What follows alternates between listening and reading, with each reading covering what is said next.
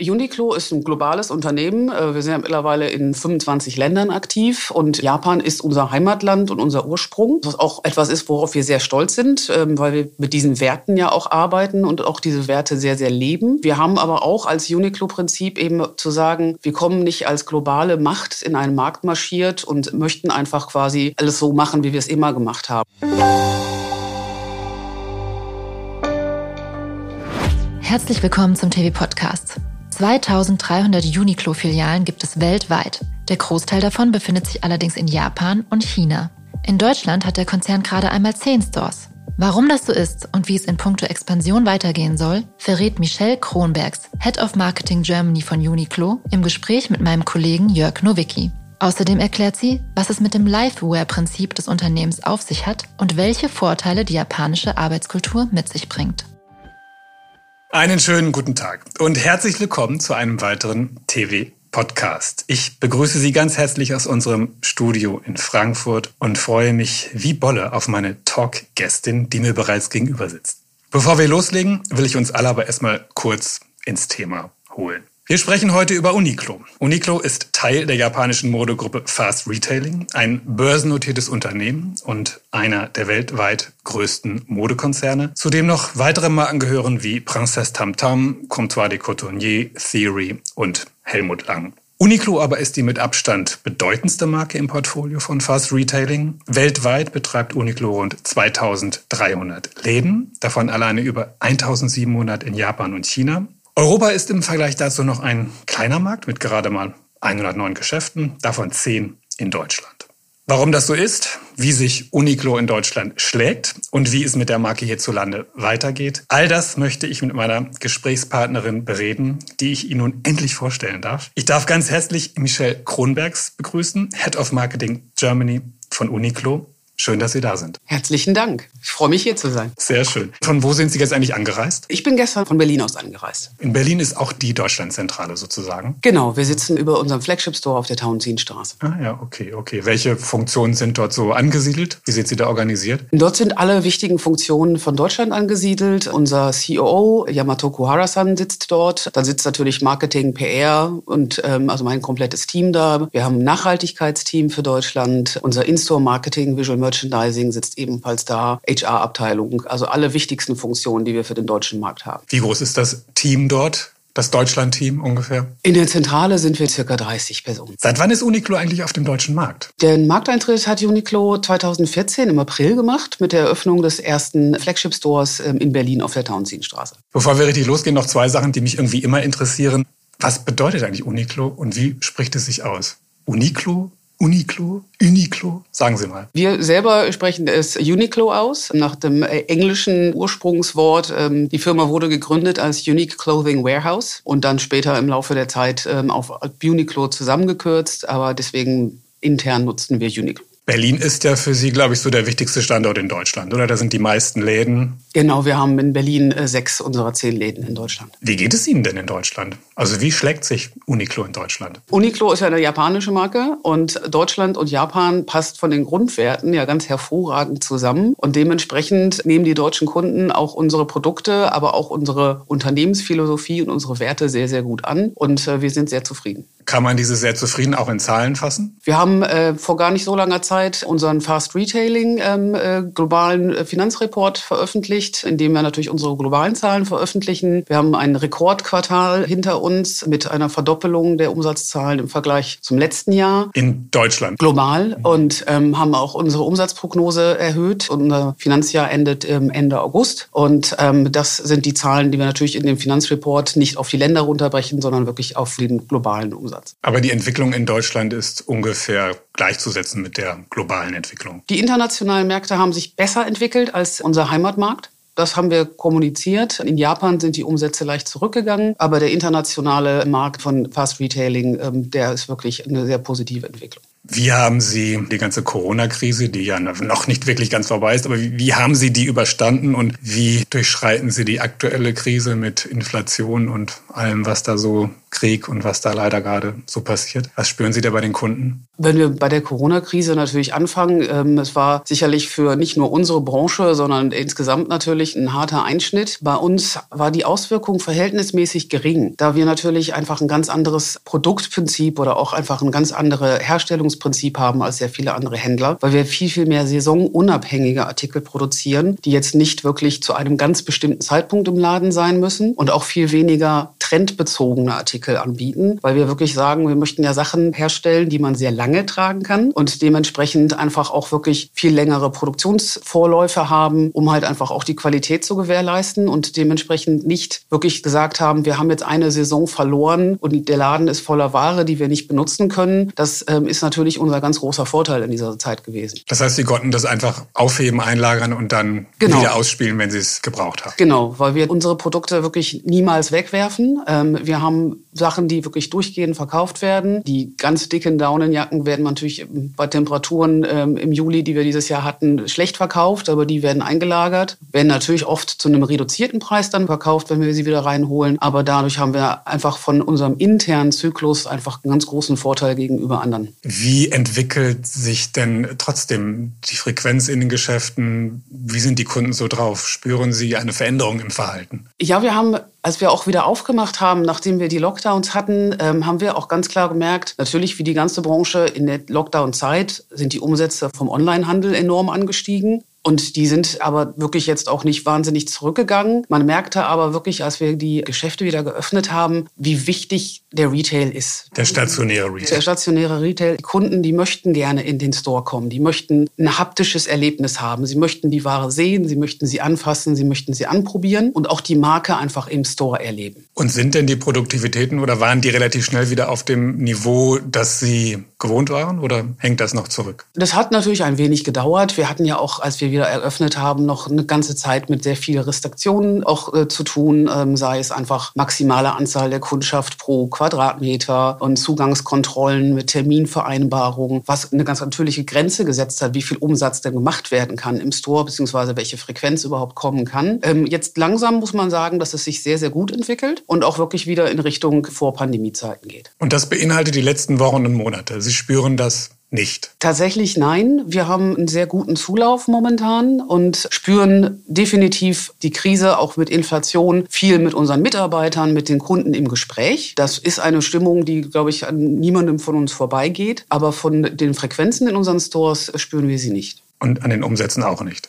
Nein. Wie unabhängig kann eigentlich Uniqlo in Deutschland oder in Europa agieren von Japan? Also welche Entscheidungen treffen Sie? Was ist da Deutschland europaspezifisch? Uniqlo ist ein globales Unternehmen. Äh, wir sind ja mittlerweile in 25 Ländern aktiv und Japan ist unser Heimatland und unser Ursprung. Was auch etwas ist, worauf wir sehr stolz sind, ähm, weil wir mit diesen Werten ja auch arbeiten und auch diese Werte sehr, sehr leben. Wir haben aber auch als Uniqlo-Prinzip eben zu sagen, wir kommen nicht als globale Macht in einen Markt marschiert und möchten einfach quasi alles so machen, wie wir es immer gemacht haben, sondern wir versuchen wahnsinnig viel wirklich Rücksicht und auch eine Kombination aus Partnerschaften mit dem lokalen Markt zu haben. Sprich, wir arbeiten sehr, sehr eng auch mit lokalen, sei es Künstlern zusammen, mit Organisationen. Wir versuchen auch architektonisch, wenn wir in Häusern unser Geschäft eröffnen, dass sie halt auch wirklich sagen, wir möchten die Geschichte dieses Hauses oder der Stadt, in der wir eröffnen, auch wirklich ehren und auch wertschätzen. Und dementsprechend haben wir da sehr viel Freiheit und auch ähm, müssen sie auch haben, um halt genau diesen Weg verfolgen zu können. Gibt es Anpassungen beim Sortiment? Wir haben ein globales Sortiment, bei dem natürlich auch regionale Unterschiede auch gerade in so saisonalen ähm, Sachen zeigen. Deutschland und auch Skandinavien sind Märkte, in denen sehr viel früher zum Beispiel ähm, Saisonalitäten gekauft werden im Vergleich zu Italien und Spanien. Ähm, auch Größenanpassungen sind natürlich auch dabei. Der asiatische Markt hat tatsächlich einen Größenversatz, also eine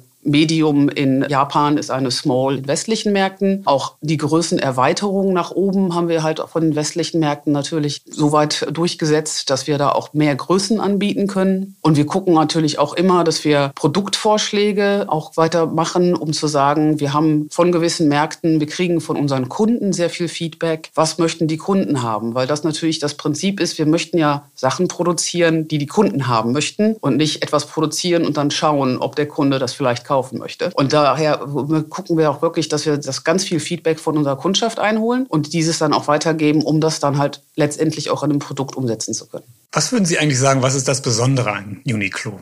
Also was unterscheidet Sie von Wettbewerbern, die Sie auf der High Street in den Einkaufsstraßen antreffen? Ähm, unser größter Differenziator ist tatsächlich unser Lifeware-Prinzip, was unsere komplette Unternehmensphilosophie ist. Das bezieht sich nicht nur auf die Produkte, die wir anbieten, sondern es bezieht sich auch wirklich auf die Art, wie wir arbeiten, wie wir produzieren und äh, wie wir auch mit unseren Mitarbeitern oder auch mit unserer Kundschaft umgehen. Weil Lifeware wirklich, wir möchten Kleidung produzieren, die das Leben besser macht die jeden Tag einfacher macht. Wir möchten Kleidung produzieren, die wir aber auch immer besser machen. Das heißt, wir schauen uns jede Saison an, kann man dieses T-Shirt noch verbessern? Kann man noch mehr irgendwie gucken, dass man halt noch mehr Funktionalität reinbringt, dass man es noch qualitativ hochwertiger macht, dass man es recyceln kann, dass wir das ganze T-Shirt aus recycelten Produkten machen, wie man also wirklich diesen kompletten Kreislauf einfach so gestalten kann, dass er wirklich das Leben von jedem Einzelnen besser macht. Wir haben ja, oder Sie haben es ja eben schon mal anklingen lassen, Sie würden also nicht sagen, dass Uniqlo Mode verkauft. Wir verkaufen Mode,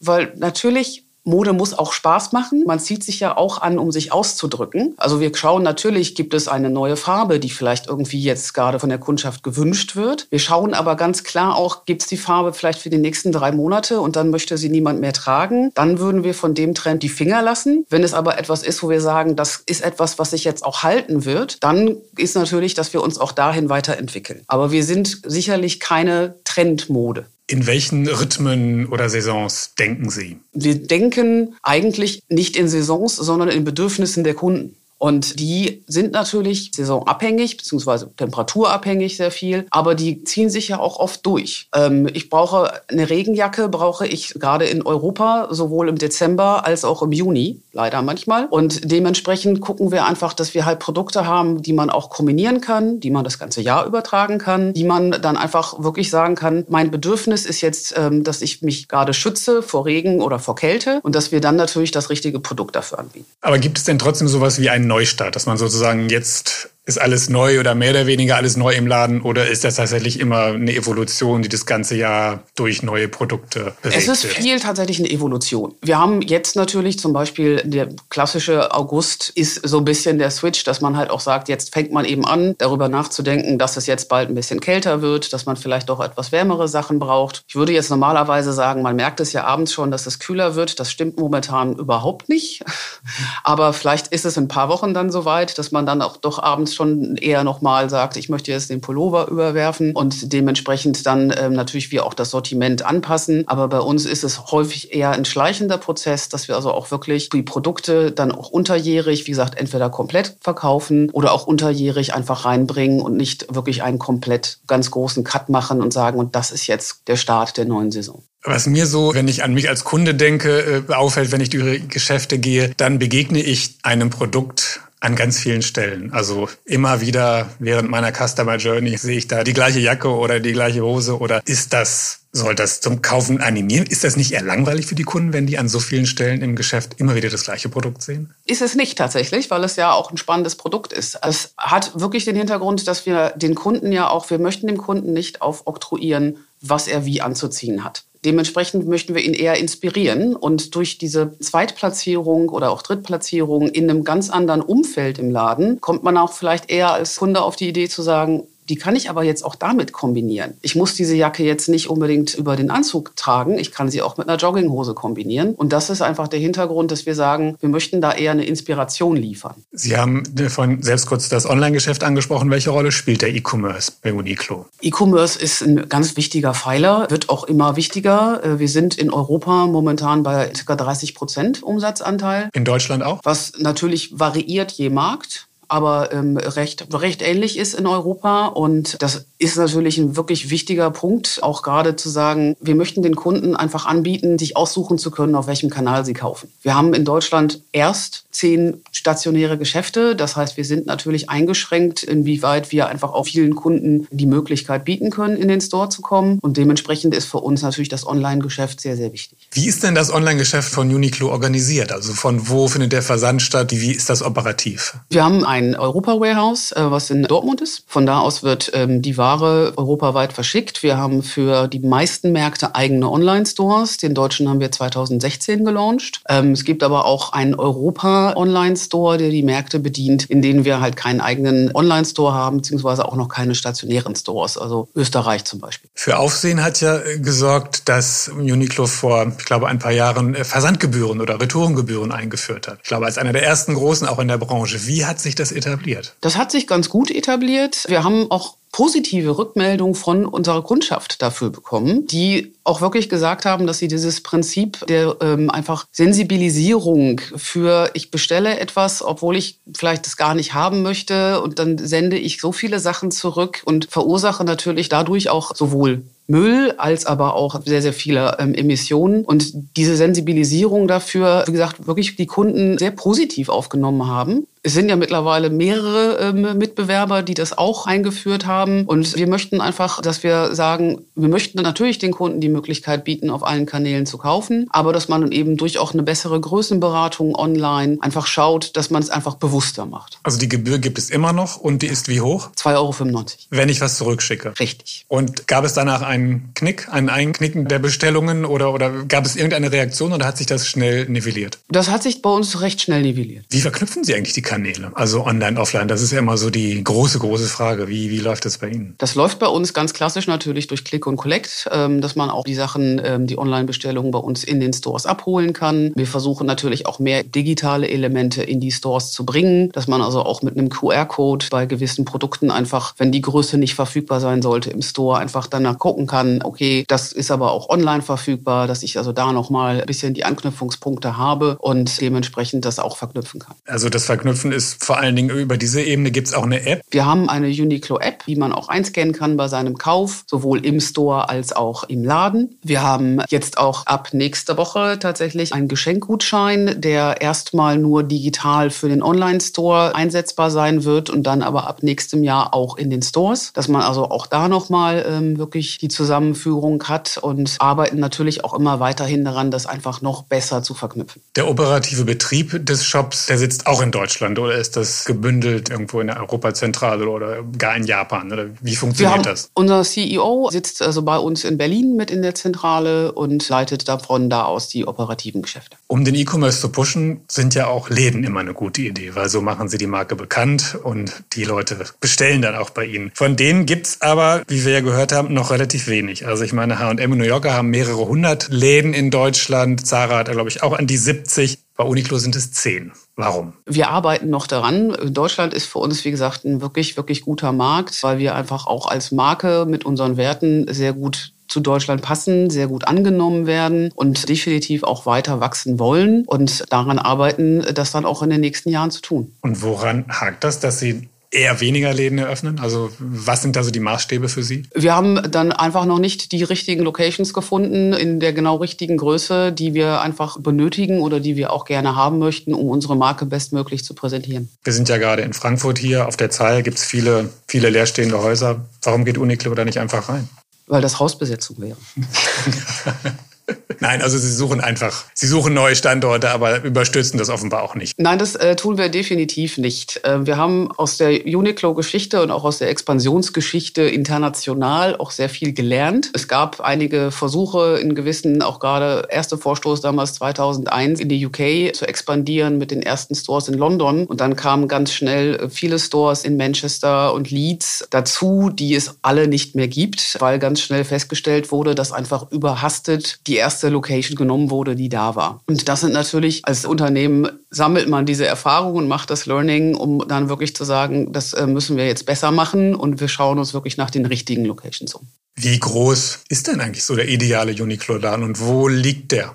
Er liegt in einer 1A-Lage. Das ähm, ist auf jeden Fall immer eine Grundvoraussetzung, die wir haben. Bei der Größe variieren wir etwas. Also in Deutschland zum Beispiel haben wir mit dem Hackischen Markt circa 800 Quadratmeter ist unser kleinster Store. Dann ist der Town Scene äh, mit 2700 Quadratmetern einer der größten in Europa. Also da haben wir natürlich noch ein bisschen unterschiedliche Spielraum, äh, die wir, die wir machen können. Wenn wir aber natürlich jetzt in neue Städte gehen, jetzt zum Beispiel unser letzter Store, den wir in Hamburg eröffnet haben im Jahr 2020, da sind wir um die 2000 Quadratmeter, weil wir natürlich dann auch das ganze Sortiment anbieten möchten. Und dafür brauchen wir natürlich auch eine gewisse Fläche. In München hört man, gehen Sie in die alte Akademie da in der Neuhauser Straße. Wann, wann eröffnen Sie dort? Also ist das korrekt und wann eröffnen Sie dort? Das Thema haben wir in den letzten Jahren schon sehr häufig gehört und wir wissen auch, dass die Münchner sehnsüchtig einen Uniqlo Store erwarten. Das können wir auch an unserem Online-Geschäft ablesen, was uns natürlich sehr freut, weil wir glauben, dass die Münchner und auch gerade ihre Liebe zum Outdoor und Sport, die, diese Naturverbundenheit wahnsinnig gut zu unseren Produkten passt. Ähm, aber momentan können wir leider keine offiziellen Expansionspläne nach München veröffentlichen. Was bringt Ihnen im Onlinehandel so eine neue Filiale, wenn Sie jetzt mal von Hamburg zum Beispiel ausgehen? Was hat das mit dem Online-Geschäft, mit dem, mit dem Bestellen gemacht? Sind die nach oben geschossen, weil auf einmal eine stationäre Präsenz da war? Die haben, das hängt natürlich immer zusammen. In den ersten Monaten ist es natürlich sehr, sehr viel, dass hauptsächlich der Traffic auf die Seite aus der Stadt ähm, sich erhöht, weil wir natürlich dann auch mehr Werbepräsenz haben in den Städten, mehr auch gerade äh, Medienpräsenz, also dass wirklich auch in den Medien über uns gesprochen wird und äh, dementsprechend viele Kunden auf die Seite kommen kommen, weil sie natürlich auch neugierig sind und sich das dann aber nach ein paar Monaten natürlich auch in besseren Umsätzen zeigt. Ihre Rolle ist ja vor allem, Uniqlo bekannter zu machen, damit mehr Kunden mehr kaufen. Wie machen Sie das? Wie machen wir das? Wir glauben tatsächlich, dass der stationäre Handel, was Sie ja eben auch gesagt haben, ein unglaublich wichtiger Faktor ist, weil der Kunde einfach im stationären Handel die Ware und die Marke am besten erleben kann. Wir haben auch ein sehr eigenes Store-Design und wirklich auch eine ganz klare Linie und glauben dann wirklich dementsprechend, wir können den Kunden da sehr gut abholen. Wir arbeiten aber auch, wie gesagt, sehr viel mit lokalen Partnern zusammen, dass wir auch sagen, wir möchten mit Künstlern Künstlern oder auch mit Influencern zusammenarbeiten, um auch da die Community einfach zu erweitern, auch die zu nutzen, damit sie einfach unser Uniqlo Lifeware-Prinzip besser erklären können, um die Kunden und die Kundschaft auch da noch mal ein bisschen mehr abzuholen. Was,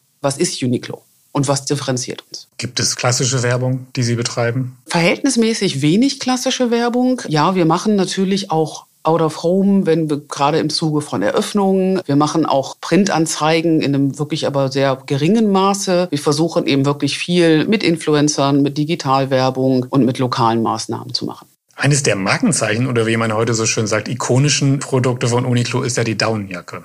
Für mich zumindest. Ich kann mich erinnern, dass sie, glaube ich, zum Deutschlandstart oder vor dem Deutschlandstart so ein paar Pop-up-Stores in Berlin hatten, die sich ausschließlich diesem Produkt gewidmet haben. Wie wichtig ist eigentlich die Daunenjacke? Die Daunenjacke ist, hat immer noch einen sehr hohen Stellenwert. Zum einen ist es eben ein ikonisches Produkt von Uniqlo, mit dem wir halt auch auf vielen Märkten als erstes bekannt geworden sind, was viele Kunden noch, noch mit, mit Uniqlo verbinden. Zum anderen ist es natürlich auch ein Produkt, was die Kundschaft sehr gerne kauft. Sehr wichtig ist in dem Zusammenhang natürlich geworden in den letzten Jahren, dass wir auch wirklich jetzt nur noch Responsible Down nutzen, dass also da wirklich auch ganz klar darauf geachtet wird, dass wir halt die Standards da auch sehr hoch halten. Aber auch viel wichtiger noch eigentlich noch den Schritt weiter zu gehen, dass wir also auch wirklich, wir haben äh, seit 2019 unser Down Recycling Programm, haben seitdem 830.000 Daunenprodukte von Uniqlo wieder eingesammelt global und recyceln die Daune, um daraus eben neue Daunenjacken zu machen. Diese Saison das erste Mal tatsächlich die sowohl Daune als auch das komplette Polyester, ähm, äh, quasi Polyesterfaser aus recycelten Materialien, also eine komplett recycelte Jacke. Und das ist, glaube ich, auch die Zukunft, in die man wirklich mehr gehen muss. Nicht zu sagen, ich nehme jetzt nur ich, ich mache äh, be, be, wirklich mache Sachen aus recycelten Fasern, sondern wie kann ich die Sachen, die ich schon verkauft habe, dann auch wirklich recyceln? Ein Baustein in Ihrem Marketing sind ja auch immer wieder Kooperationen, unter anderem mit Jill Sander. Äh, das ist ja eine Designerin, die sich ansonsten eigentlich ziemlich rar macht. Wie gelingt es eigentlich Uniqlo, die immer wieder für sich zu gewinnen? Jill Sander und äh, Uniqlo hat ja eine längere Beziehung schon, fing ja schon 2009 äh, an mit der ersten Kooperation und die Werte passen einfach so unglaublich gut zusammen. Diese Liebe zum Detail, die Schlichtheit, die Qualität, diese Ansprüche sind etwas, was sowohl Uniqlo als auch natürlich Frau Sander zusammenbringen und äh, die Zusammenarbeit dann auch so wertvoll gemacht haben. Und läuft die in Deutschland besonders gut? Die lief global hervorragend. In Deutschland gibt es natürlich sehr, sehr viele Fans von Frau Sander, die einfach das Design auch schon seit sehr, sehr langer Zeit kennen und lieben. Wird es eine Fortsetzung geben? Dazu können wir leider momentan keine Aussage machen.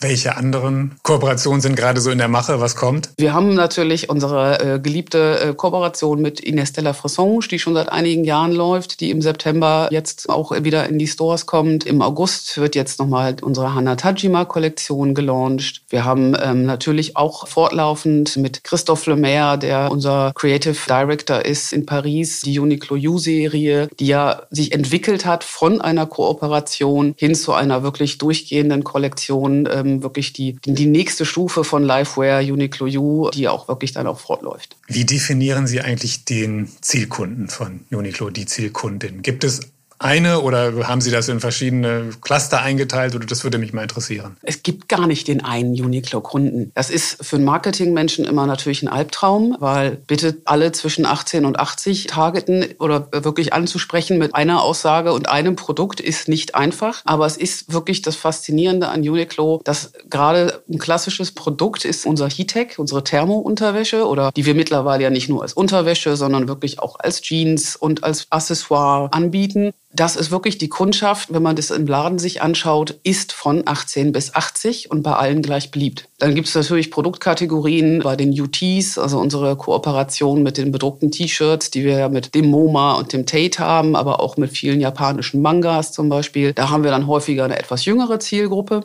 aber es gibt nicht den einen Uniqlo-Kunden. Wir haben ja vorhin schon mal darüber gesprochen, wie die Kunden aktuell so ticken. Sie sagen, bei Ihnen spüren Sie keine großen Unterschiede. Trotzdem muss man ja sagen, dass die grundsätzlich vielleicht schon ein bisschen preissensibler geworden sind. Wie spielen Sie das Thema Preis? Also halten Sie die Preise? Mussten auch Sie Preise erhöhen? Welche Rolle spielt das Thema bei Ihnen? Die Krise, auch gerade die, die Inflation macht auch für uns nicht halt. Also wir werden auch definitiv äh, für einige Produktkategorien ähm, Preise erhöhen müssen. Da schauen wir uns aber wirklich jede einzelne Produktkategorie an und was einfach der materielle und logistische Aufwand dahinter ist, in welchem Bereich sich das dann jetzt wirklich sehr erhöhen muss. Und von daher wird das auch für uns nicht halt machen wird. Also momentan ist das noch nicht der Fall. In der jetzigen Kollektion fängt es jetzt auch an. Wir haben jetzt zum Beispiel unsere Merino-Pullover für Damen, waren in der letzten Saison 29,90. Die werden jetzt bei 34,90 liegen. Gibt es weitere Beispiele? Ähm, es gibt ein paar, da müssten wir noch mal nachschauen. Wenn wir bei den Preisen sind, sind wir auch bei der Lieferkette. Haben Sie Gab es da Störungen? Haben Sie aktuell so viel Ware in Ihren Läden und Lägern, wie Sie gerne hätten? Oder inwiefern macht Ihnen das zu schaffen? Auch die Auswirkungen merken wir, ähm, dass sich Lieferwege einfach verzögern. Wie gesagt, dadurch, dass wir einfach eine andere Planung haben, es kommen auch Produkte teilweise später, als wir es üblicherweise gehabt hätten, ist aber für uns in dem Fall einfach nicht so spielentscheidend. Woher kommen die Produkte? Haben Sie auch eigene Produktionsstätten? Wir haben keine eigenen Produktionsstätten. Welche sind die wichtigsten Beschaffungsmärkte für Uniqlo? Asien ist natürlich unser wichtigstes Produktionsgebiet, weil wir ein asiatisches Unternehmen sind und da dann mit Zulieferfirmen arbeiten, eben von China über auch natürlich Bangladesch, ähm, also die verschiedensten Märkte. Die Zulieferfirmen sind auch alle bei uns auf der Homepage veröffentlicht. Sie haben uns vorhin erzählt, wie Uniqlo in Deutschland organisiert ist. Letztlich werden aber die Entscheidungen oder die wichtigsten wichtigsten Entscheidungen natürlich in Japan gefällt. Was ist eigentlich anders daran, für ein japanisches Unternehmen zu arbeiten? Sie haben auch schon für deutsche, europäische Unternehmen gearbeitet, zuvor für Pick und Kloppenburg. Was ist anders an einem japanischen Unternehmen? An einem japanischen Unternehmen ist grundsätzlich ähm, auch sehr viel anders. Ähm, dass es wird von jedem Mitarbeiter erwartet, dass er ein Entrepreneur ist. Dass wirklich sehr viel ähm, diese Eigenverantwortlichkeit und aber auch die Initiative, ich habe eine Idee, ich möchte etwas verbessern, dann kann ich das einbringen und dann kann ich das auch machen. Es ist sehr viel auch wirklich eine Fehlertoleranz da, zu sagen, ich, ich wage jetzt etwas und, und versuche wirklich etwas Großes zu erreichen. Eine größere Fehlertoleranz als bei deutschen europäischen Unternehmen? Ja. Aber trotzdem muss es doch Unterschiede in der Arbeitskultur geben, oder? Zwischen japanischen und europäischen oder deutschen. Sehr, sehr viele.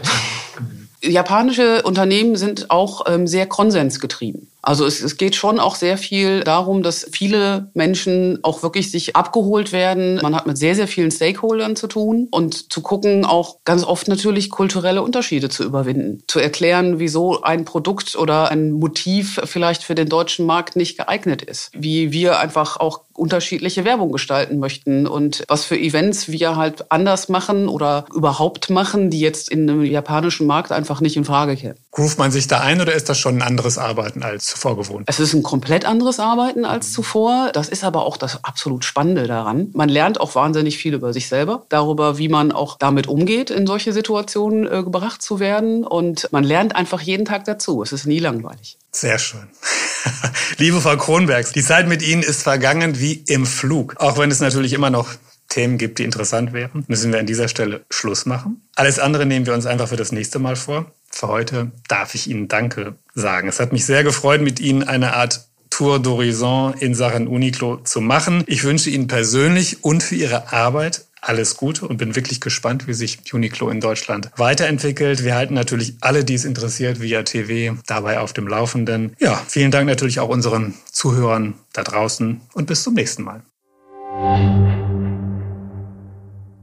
Das war mein Kollege Jörg Nowicki im Gespräch mit Michelle Kronbergs von Uniqlo. Und das war der TV-Podcast. Sie haben Fragen oder Anregungen zum TV-Podcast? Dann schreiben Sie uns gerne an podcast.textilwirtschaft.de. Mein Name ist Charlotte Schnitzspahn. Vielen Dank fürs Zuhören und wenn Sie mögen, bis nächste Woche.